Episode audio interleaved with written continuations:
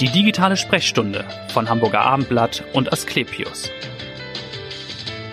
Wir kümmern uns heute um eine Herzensangelegenheit. Es geht nämlich um Herzschwäche. Die ist gerade bei älteren Patienten fast schon eine Volkskrankheit. Allein in Deutschland sind vier Millionen Menschen betroffen. Was man tun kann, was hilft, darüber wollen wir heute sprechen. Mein Name ist Vanessa Seifert und ich freue mich auf Privatdozent Dr. Tudor Pörner, Chefarzt für Innere Medizin, Kardiologie und Pneumologie an der Asklepios Klinik in Wandsbek. Herzlich willkommen, schön, dass Sie da sind. Herr Dr. Pörner, Millionen sind betroffen, ich habe das ja schon gesagt. Wie äußert sich denn Herzinsuffizienz, wie die Mediziner ja die Herzschwäche nennen? Ja, vielen Dank erstmal für die Einladung. Das Thema ist allgegenwärtig. Die Herzinsuffizienz ist letzten Endes keine Krankheit an sich, sondern ein Syndrom und ist die Konsequenz von vielen, vielen Herzerkrankungen, die auf mannigfaltige Art und Weise ähm, am Ende dazu führen, dass das Organ, das Herz, nicht in der Lage ist, bedarfsgerecht den Organismus zu versorgen mit äh, Sauerstoff angereichten Blut vor allem unter Belastungsbedingungen. Mhm. Das äußert sich typischerweise durch eine Luftnot, die initial bei höherer Belastung auftritt, dann aber bei immer geringerer ähm, Strecke, so dass der Patient in seiner Lebensqualität erheblich limitiert ist am Ende. Das ist Folge der Lungenstauung, wenn das ja. linke Herz nicht in der Lage ist, das ganze Blut, was äh, es bekommt, auf, auszuwerfen in die Aorta, dann staut sich die Lunge und ähm, Sie können sich vorstellen, die Lunge ist normalerweise trocken, so wie ein Schwamm und leicht. Mhm. Und wenn Sie einen Schwamm in einen Wassereimer versenken, dann wird es plötzlich schwer und so ist die Gestalt der Lunge. Ja.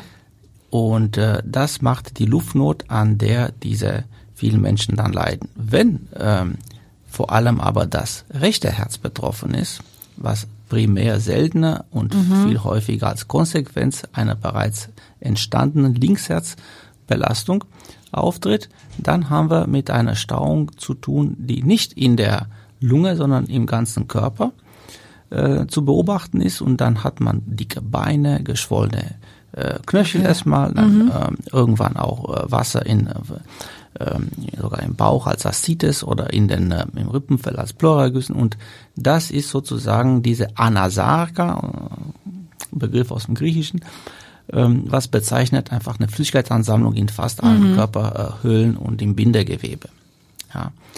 Äh, dazu kommen noch weitere, nicht so direkt äh, sichtbaren Konsequenzen, wie zum Beispiel die schlechte Versorgung mit Blut der Niere. Da kommt eine, ein kardiorenales Syndrom zustande und am Ende führt die Herzinsuffizienz zu einem Multiorganversagen, ja. wenn das nicht bedarfsgerecht und zeitgerecht auch therapiert mhm. ist kann also sehr gefährlich werden. Und Sie haben schon gesagt, es ist ein Prozess. Es läuft ja dann also über eine lange Zeit. Was sind denn so Faktoren? Sie sagten schon, es, gibt mannigfaltige Ursachen, aber gibt es so Hauptrisikofaktoren wie jahrelang erhöhter Blutdruck? Spielt, was spielt da eine Hauptrolle? Also statistisch gesehen ist die äh, ischämische Herzerkrankung, also sprich die äh, Verstopfung der Koronargefäße, sei es akut mit äh, Herzinfarkt als Folge oder äh, schleichend chronisch mit vielen Engstellen, dann chronischen Verschlüssen, ähm, die Hauptursache, zumindest in der, ähm, in der westlichen Welt. Äh, das ist äh, etwas, was äh, natürlich auch äh, Ursachen und Risikofaktoren hat, die mit der Atherosklerose zu tun haben. Also alle Risikofaktoren der Gefäßatherosklerose. Mhm also für das Herz ist hier äh, die ähm, äh, Hypercholesterinämie an erster Stelle zu sehen, Diabetes, ja. Mellitus Typ 2, dann natürlich die arterielle Hypertonie, aber immer wichtiger die genetische Prädisposition des Patienten, weil okay. sich auch in diversen familiären Formen der Hypercholesterinämie mm, zum Beispiel ja. ähm, ähm, widerspiegelt. Ähm, da sind ja die, die Präkursoren. Natürlich, es gibt äh, Dinge, die der Mensch selber ähm, beeinflussen kann auch. Ne? Beeinflussen ne? kann, beziehungsweise vermeiden soll. Und das ist natürlich die, das Zigarettenrauchen. Ja. Also und, die Klassiker, äh, und, genau. und sich die, möglichst gesund ernähren und Sport treiben. Gen, ja. Genau, genau, also Aktivität und äh, das, äh, da sind natürlich aber Risikofaktoren, die für viele, viele, viele Krankheiten dann gelten. Und wenn diese ischämische Herzkrankheit tatsächlich ähm, die Herzfunktion beeinflusst hat, ne, dann ist es äh, ein Prozess in Gange, was ähm, häufig zu Herzinsuffizient führt oder mhm. ähm, ja, ist gar nicht mehr so rückgängig zu machen, kann Genau. oft angehalten werden. Das wäre nämlich meine nächste Frage. So richtig heilen kann man ein schwaches Herz ja nicht. Man kann es nur in Anführungsstrichen behandeln. Das aber ganz gut, oder? Das ist erstaunlich, wie gut auch ein in seiner Funktion äh, stark geschwächten Herz in der Lage ist, doch eine nahezu normale äh, Lebenserwartung und, äh, und auch Lebensqualität zu, zu, zu gewährleisten, wenn sozusagen die Konsequenzen der Herzinsuffizienz beeinflusst sind. Also unter adäquater Medikation, da Ja. kann, können Menschen mit einer stark verminderten Pumpfunktion fast den Alltag bewältigen. Das Ja. ist erstaunlich. Das heißt, was sind die Therapieansätze? Man würde erstmal versuchen, medikamentös zu behandeln oder ist eine OP vonnöten? Wie behandelt man die Herzinsuffizienz? Das ist Also ja wahrscheinlich sehr individuell. Also wenn wir sagen, die Herzinsuffizienz ist die Konsequenz von vielen, vielen Prozessen, haben wir schon die isch- ischämische Herzkrankheit erwähnt. Dazu kommen natürlich noch äh, andere Situationen, die akut oder chronisch verlaufen können, wie Herzmuskelentzündungen, ähm, natürlich arterielle Hypertonie, äh, Herzklappenerkrankungen, ganz, ganz wichtige, ähm, wichtige Gruppe von, von Herzkrankheiten, die zu Herzinsuffizienz unweigerlich führen, wenn nicht behandelt. Ähm, wenn wir die Herzinsuffizienz als chronischer Prozess dann ansehen, dann kann man sagen, äh, egal welche Ursache äh, verantwortlich dafür war, ist eine inzwischen sehr gut strukturierte Medikation mit vier wichtigen Prinzipien absolut lebensverlängernd. Ja. Also, das ist eine tolle Vereinfachung. Ja? Sie können jeden Patienten schon gleich sozusagen eine Kombination von ähm, äh, Medikamenten, die auf einer Seite den Sauerstoffverbrauch des Herzens reduzieren, dann vermeiden die schlimmen neurohumoralen Konsequenzen der Herzinsuffizienz und sogar den Stoffwechsel im Myokard verbessern, äh, verabreichen und damit auch Lebensjahre gewinnen. Damit haben wir die Hauptsubstanzgruppen erwähnt. Das, ist, äh, das sind die Inhibitoren des sogenannten Renin-Angiotensin-Aldosteron-Systems. Äh, je nach Form der Herzinsuffizienz mit verschiedenen äh, Medikamenten-Subgruppen. Ja. Also, ne? Da sind ja zwei Mineralrezeptorantagonisten und vor allem die äh, AC-Inhibitoren oder An Angiotensin. Da habe ich zehn Zeilen schon vollgeschrieben, wenn ich das, wenn ich das Genau. aufschreibe. Genau, also es, genau die Medikamentengruppen. Ja, Ja, beziehungsweise neuerdings äh, seit ein paar Jahren auch die ähm, sogenannten ARNIs. Ne?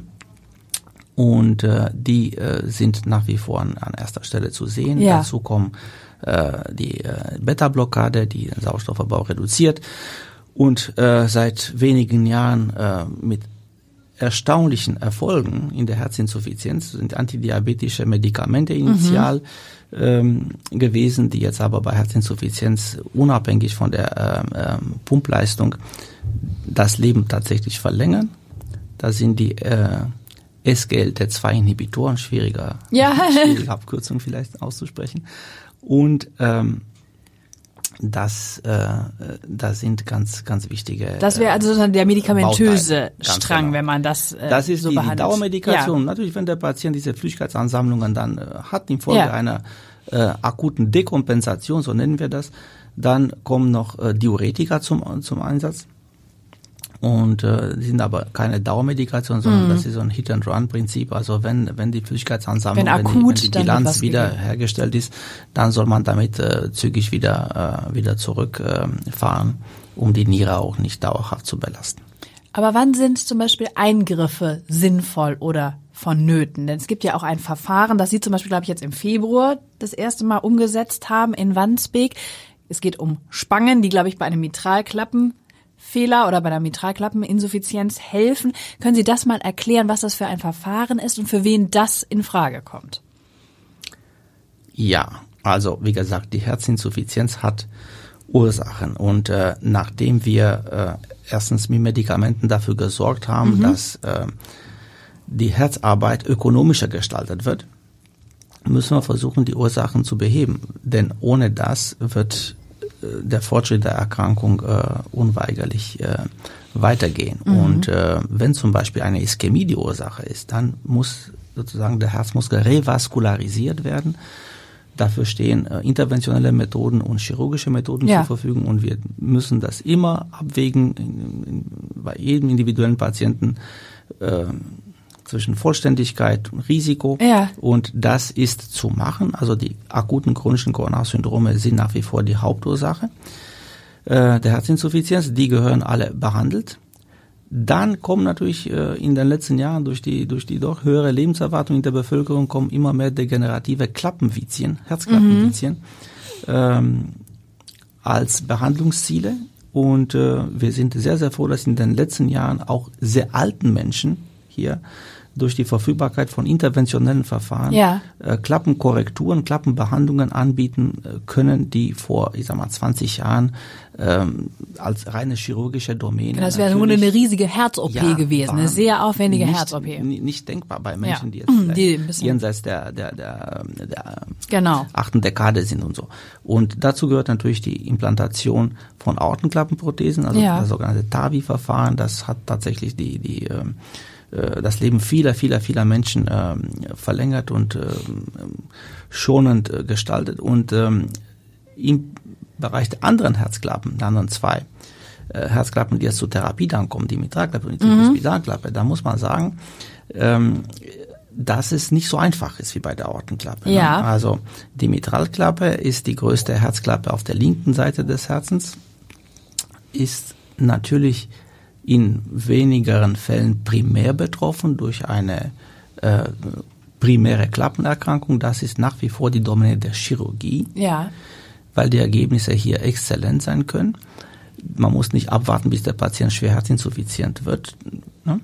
Aber worüber wir heute, denke ich mal, sprechen, ist diese sekundäre Mitralinsuffizienz, die die Herzinsuffizienz häufig begleitet. Mhm. Und wenn diese Mitralinsuffizienz da ist, wir haben sehr viele Daten, dass das ein unabhängiger Prädiktor ja, für einen schlechten Krankheitsverlauf, ja. eine ähm, kürzere Lebenserwartung und eine schlechtere Lebensqualität ist. Und die Frage, die äh, extrem spannend ist, von einem Patienten zum nächsten ganz anders zu ja. beantworten, ist, was ist denn zuerst gewesen? Ist die Mitralinsuffizienz der Hauptfaktor, mhm. was zur Herzinsuffizienz zu einer Verschlechterung dann führt, oder ist einfach nur ein innocent bystander, wie man das so nennt? Ja. Ne? Und dafür muss man sich wirklich sehr, sehr intensiv mit dem Patienten beschäftigen, funktionelle Tests dann machen, ähm, die ähm, ähm, wichtigen Methode, ich sehe die Echokardiographie, um zu verstehen, äh, ist diese Mitralinsuffizienz Folge einer Dilatation des Mitralrings, dann reicht diese sonst gesunde Klappe nicht mehr aus. Ne? Mhm. Ne? Also wenn die Tür kleiner ist als der Rahmen, dann kann ja, auch nicht mehr funktioniert es nicht mehr. Ja. ja. Äh, das ist äh, diese annulär linksatriale Form der Herzinsuffizienz, die Dilatation des linken Vorhofs und des, äh, des Mitralrings und das äh, kann natürlich effektiv äh, verhindert werden durch eine Raffung, die traditionell der Chirurg mit einem angenähten Ring gemacht hat, was aber inzwischen interventionell auch machbar ist bei mhm. bestimmten Patienten.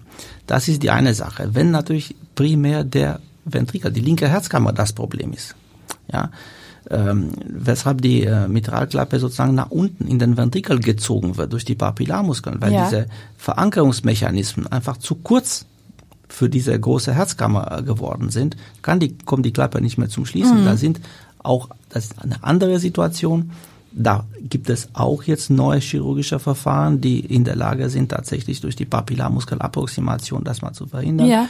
Aber insbesondere, wenn die Mitralinsuffizienz hier richtig hochgradig wird, dann haben wir mit dem Clip, mit verschiedenen Clips, es gibt äh, verschiedene Anbieter, also das sind ja sozusagen, man nennt sie Edge-to-Edge-Reparatur, äh, also äh, man, man macht quasi ähm, in der Mitte oder an der Stelle, wo der, äh, wo die Insuffizienz entsteht, halt noch eine Verbindung zwischen den beiden ähm, Klappensegeln und damit ist diese Insuffizienz stark reduziert. Ja. Das kommt dann ähm, zum Tragen. Und es gibt natürlich äh, Situationen, wo letzten Endes diese Mitralinsuffizienz da ist, aber nicht so die wesentliche Rolle spielt. Und da gilt es ja nur zu beobachten, nicht zu mhm. behandeln. Also wie gesagt, zwischen Chirurgie, interventionelle Kardiologie und konservative medikamentöse Kardiologie ist ein Kontinuum. Mhm. Und wir müssen immer verstehen und den Patienten regelmäßig beobachten, weil das heutige Urteil kann morgen ganz falsch sein. Sie haben im Vorgespräch ganz schön gesagt, Sie fühlen sich manchmal wie ein Koch, der immer mehr Gewürze und Zutaten zur Verfügung hat, natürlich den medizinischen Fortschritt auch, und dann im Grunde individuell schauen muss, was schmeckt dem jeweiligen Patienten. Das ist doch ein ganz gutes Bild, oder? Ja, äh, Sie müssen nicht, nicht glauben, dass ich ein äh, begnadeter Koch bin. Also das, äh, Begnadeter Arzt würde ja reichen meine, in dem Zusammenhang. Auf meiner Bucketlist irgendwann, aber ähm, ja. Aber so stellt man sich das zumindest so in der Theorie vor. Ja. Ne, eine, eine optimale Küche mit, mit unbegrenzten äh, Zutaten. Und Möglichkeiten. Äh, genau. Ja. Und gerade in Hamburg hier. Ne? Also die Hamburger Gewürzkiste ist doch ein, äh, ein Begriff jeden. Also ähm, in der Tat, unsere Aufgabe wird spannender, aber nicht unbedingt einfacher. Denn ähm, als ähm, Kardiologe, der in der Herzinsuffizienzbehandlung ähm, tätig ist, dann müssen sie äh, die medikamentösen, die interventionellen und auch die chirurgischen Möglichkeiten Ja. die ganze Zeit erwägen und entscheiden. Damit sie gut entscheiden können, müssen sie alle kennen. Und Richtig, ähm, ja. wir können nicht alles machen. Also ein Mensch kann nicht gleichzeitig äh, im OP stehen und äh, auch perfekt intervenieren. Aber wenn Sie sich ähm, zumindest in, in dem interventionellen Gebiet ähm, äh, tatsächlich ähm, auskennen, dann sollen Sie es mit allen Devices machen. Ja. Und nicht sozusagen ähm, Sich auf ein- eins fokussieren. Genau, eine Ja. Mhm. Präferenz entwickeln, das ist für die Patienten nicht gut. Also äh, das hört sich ein bisschen äh, ein ein bisschen, äh, ich sag mal, provokativ an, aber ähm, sie müssen tatsächlich nichts äh, außen vor lassen. Und in dem Moment, wo äh, eine neue Therapieform, ein neues äh, Verfahren entsteht, Sie müssen tatsächlich ähm, in die Details einsteigen, gucken, Patienten zu screenen, äh, die Behandlung, die, die Methode auch anwenden, Ja, weil ja. nur dann lernen Sie praktisch, wenn Sie Funktioniert sehen, das oder- wo sind, wo ja. sind die Grenzen, wo sind die, äh, äh, wo sind die Benefits für welche Patienten. Das ist was an diesem Beispiel, ähm, man nennt das indirekte Annuloplastie mit dieser Coronarsinusspange. Ähm, Das ist das Verfahren, ist. das jetzt im Februar Ganz bei genau. Ihnen äh, umgesetzt wurde. Genau, das wäre jetzt nochmal die Frage gewesen. Da geht es um, um eine Spange, die eingesetzt Es geht wird. um, äh, um eine Spange, die, äh, womit man ähm, einen Teil von diesem Mitralring zusammenraffen kann. Mhm. Und durch diese Raffung kommt es eine, zu einer Verkleinerung des, äh, der Mitralringfläche. Und auch wenn das vielleicht so im offenen Auge nicht so dramatisch erscheint, das reicht sehr häufig, damit der Patient äh, auf einer Zeitschiene von drei, vier, sechs bis zu einem Monaten bis zu einem Jahr eine signifikante Verbesserung dann, Ja. dann erreicht. Und ich war persönlich am Anfang äh, etwas skeptisch, weil Das habe ich gelesen, weil ich glaube 2011 ist das Verfahren eingeführt worden und sie haben erst Ja, ja. gesagt, also weltweit, und dann haben sie gesagt, oh, gucken, ich bin ein bisschen skeptisch, aber die Studienlage hat sie überzeugt, dass die Ergebnisse doch sehr gut sind für die Patienten nach kurzer Zeit. Ja, ich bin vorsichtig. Ich Ja. sage mal, ähm, wenn wir die medikamentöse Therapie dann betrachten, dann sehen wir dort Studiendaten ähm, mit fünfstelligen Patientenzahlen. Äh, Das kann die interventionelle Kardiologie noch nicht leisten. Also natürlich die Herausforderungen sind in, äh, in der interventionellen Studienlandschaft äh, erstmal die Patientenrekrutierung, aber auch Ja. die Finanzierung der Studie und äh, da haben sie mit Limitationen zu tun, die erheblicher sind als in der Medikamentenszene. Ja. Äh, dennoch, äh, man kann hier auch mit wenigeren Patienten sinnvolle Ergebnisse generieren. Und äh, das hat man dann irgendwann dann gemacht. Und das hat diese Therapie aus der aus einer Nische der vielleicht ähm, ähm, mehr oder weniger experimentellen interventionellen Medizin äh, auf die breite Straße dann Ja. gebracht. Und äh, meine ersten Patienten, die ich, ähm, bevor dass ich nach Hamburg kam, Mhm. behandelt habe, waren tatsächlich alle nach wenigen Monaten ähm, fast luftnotfrei, Ja, ja. was vorher nicht denkbar war. Okay, ja. Was ich auch mit, äh, mit meinen Clips, die ich schon seit über zehn Jahren Mhm. mache, ähm, auch noch nicht so immer Okay, gesehen habe. ja. Und dann, dann war es ganz klar, das ist nicht nur die Reduktion der Mitralinsuffizienz, sondern es ist einfach die Ökonomisierung der Herzarbeit, Mhm. die durch diese Reduktion des Herzvolumens letztlich ähm, äh, gemacht wird. Wird. ah. Wie viele Das- Spangen haben Sie denn eingesetzt seit Also, Februar jetzt Seit in, Februar, Wa- in äh, Wandsbek? Gut, ähm, Um mal eine Vorstellung zu bekommen, wie viele Patienten? vier. Vier. Mhm. Ja. Und ähm, allen geht's gut, äh, aber das ist viel, viel zu früh, um über Ergebnisse zu Ja, sprechen. ja. Wir haben gelernt, wir haben gelernt, dass wir erst in drei bis sechs Monaten ähm, eine Verbesserung erfahren dürfen. Und das nur, wenn der Patient nach wie vor gewissenhaft seine Medikation einnimmt Ja. und sich an der Also die bleibt ja, die Dauermedikation bleibt und dann gab es diesen, Absolut. absolut Ja. und dann gab es diesen Ja. Eingriff. Wie lange dauert dieser Eingriff, um sich das mal vorzustellen? Ist das sehr aufwendig? Äh, Nein, das Nein. ist nicht aufwendig. Also ich würde sagen, das dauert alles, alles in allem eine Stunde äh, Ja. längstens. Aber wie bei jeder Sache kann es auch mal äh, Situationen geben, wo die Anatomie uns zwingt, äh, doch ein, zwei Spangen dann erstmal zu probieren. Mhm. Ja. Aber wenn das, äh, wenn alles gut funktioniert, ist der Patient eine Stunde aus dem raus. Und es braucht auch gar keine Vollnarkose, glaube ich. Ne? Nein, Oder? Nein. Äh, es sei denn, der Patient ist extrem eng, ängstlich Und möchte oder das, es sind oder, ja. andere, äh, andere Faktoren, die dafür Ja. sprechen. Aber in der Regel ist es mit einer mit gutem Zusprechen, mit einer guten es nennen, also ähm, sind ja leichte Schlafmittel, die man verwendet und mit äh, örtlicher Betäubung das, äh, das machbar. Okay. Vielleicht abschließend nochmal, wir haben das schon ein bisschen erwähnt. Prophylaktisch, was kann ich tun, damit das Herz äh, stark bleibt und die Schwäche sich gar nicht entwickelt? Also Sie haben schon gesagt, nicht rauchen, Aktivität, Sport, das sind die Klassiker. Oder kann ich sonst noch was tun? Also äh, wir sind eigentlich vorgesehen für ein äh, langes, gesundes Leben. Ja.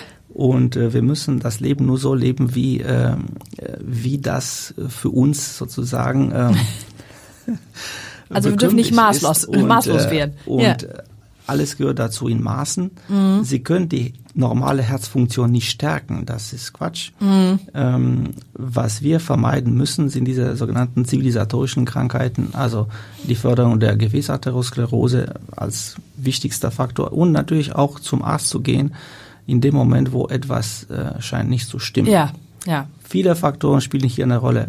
Der hohe Blutdruck, das Auftreten von Vorflimmern, was auch eine Rolle spielt in der Entstehung der Herzinsuffizienz, was auch sehr erfolgreich heutzutage elektrophysiologisch auch behandelt werden kann mit langfristigen Erfolgserlebnissen. All das gehört dazu, dass diese Form der Herzinsuffizienz mit äh, vergrößerten Herzen, schlechter Pumpfunktion, Mitralklappeninsuffizienz etc. Äh, nicht auftritt. Gut. Und abschließend zu Ihnen. Warum sind Sie Arzt geworden und warum die Kardiologie? Ja, also ähm, ich glaube, dass, äh, dass ich Arzt geworden bin, weil äh, eben in meinem äh, damaligen Lyzeum ähm, Mathematik und Informatik die Schwerpunkte waren, die mir auch sehr am Herzen lagen, aber ich wollte irgendwie ein bisschen etwas anders machen als meine äh, Kollegen damals. Sie sind in. Bukarest aufgewachsen? Ja, ja, ja, genau. ja, ja.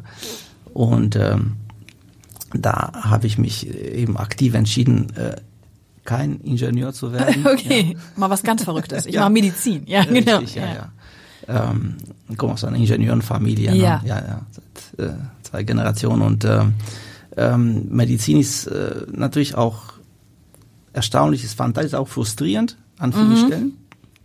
Und warum Kardiologie? Weil ich doch sehr gerne rechne.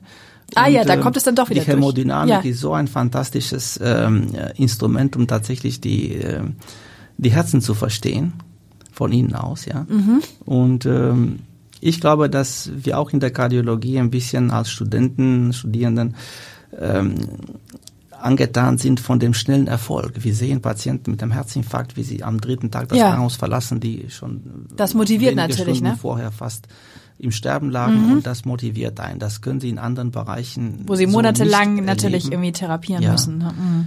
Und äh, vielleicht dieser, ja, dieser schnelle Erfolg ist auch etwas, was so als junger Mediziner ja einen doch äh, in Richtung Antreibt. Kardiologie dann orientiert. Letzte Frage. Was machen Sie, wenn Sie nicht in der Klinik sind? Also kochen ist es nicht. Oder? Nein. Nein. Nein, leider nicht. Also, also ich spiele so für mein Leben gern Tennis. Mhm.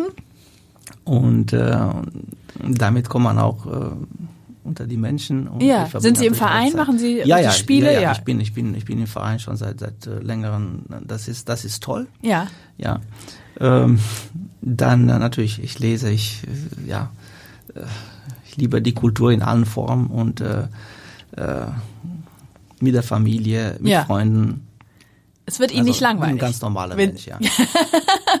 Ich, genau, ich danke Ihnen herzlich, dass Sie da waren und dass Sie so gut aufgeklärt haben über die Herzschwäche, die Herzinsuffizienz und was man dagegen tun kann. Und hören Sie gerne wieder rein in die nächste digitale Sprechstunde. Vielen Dank. Dankeschön.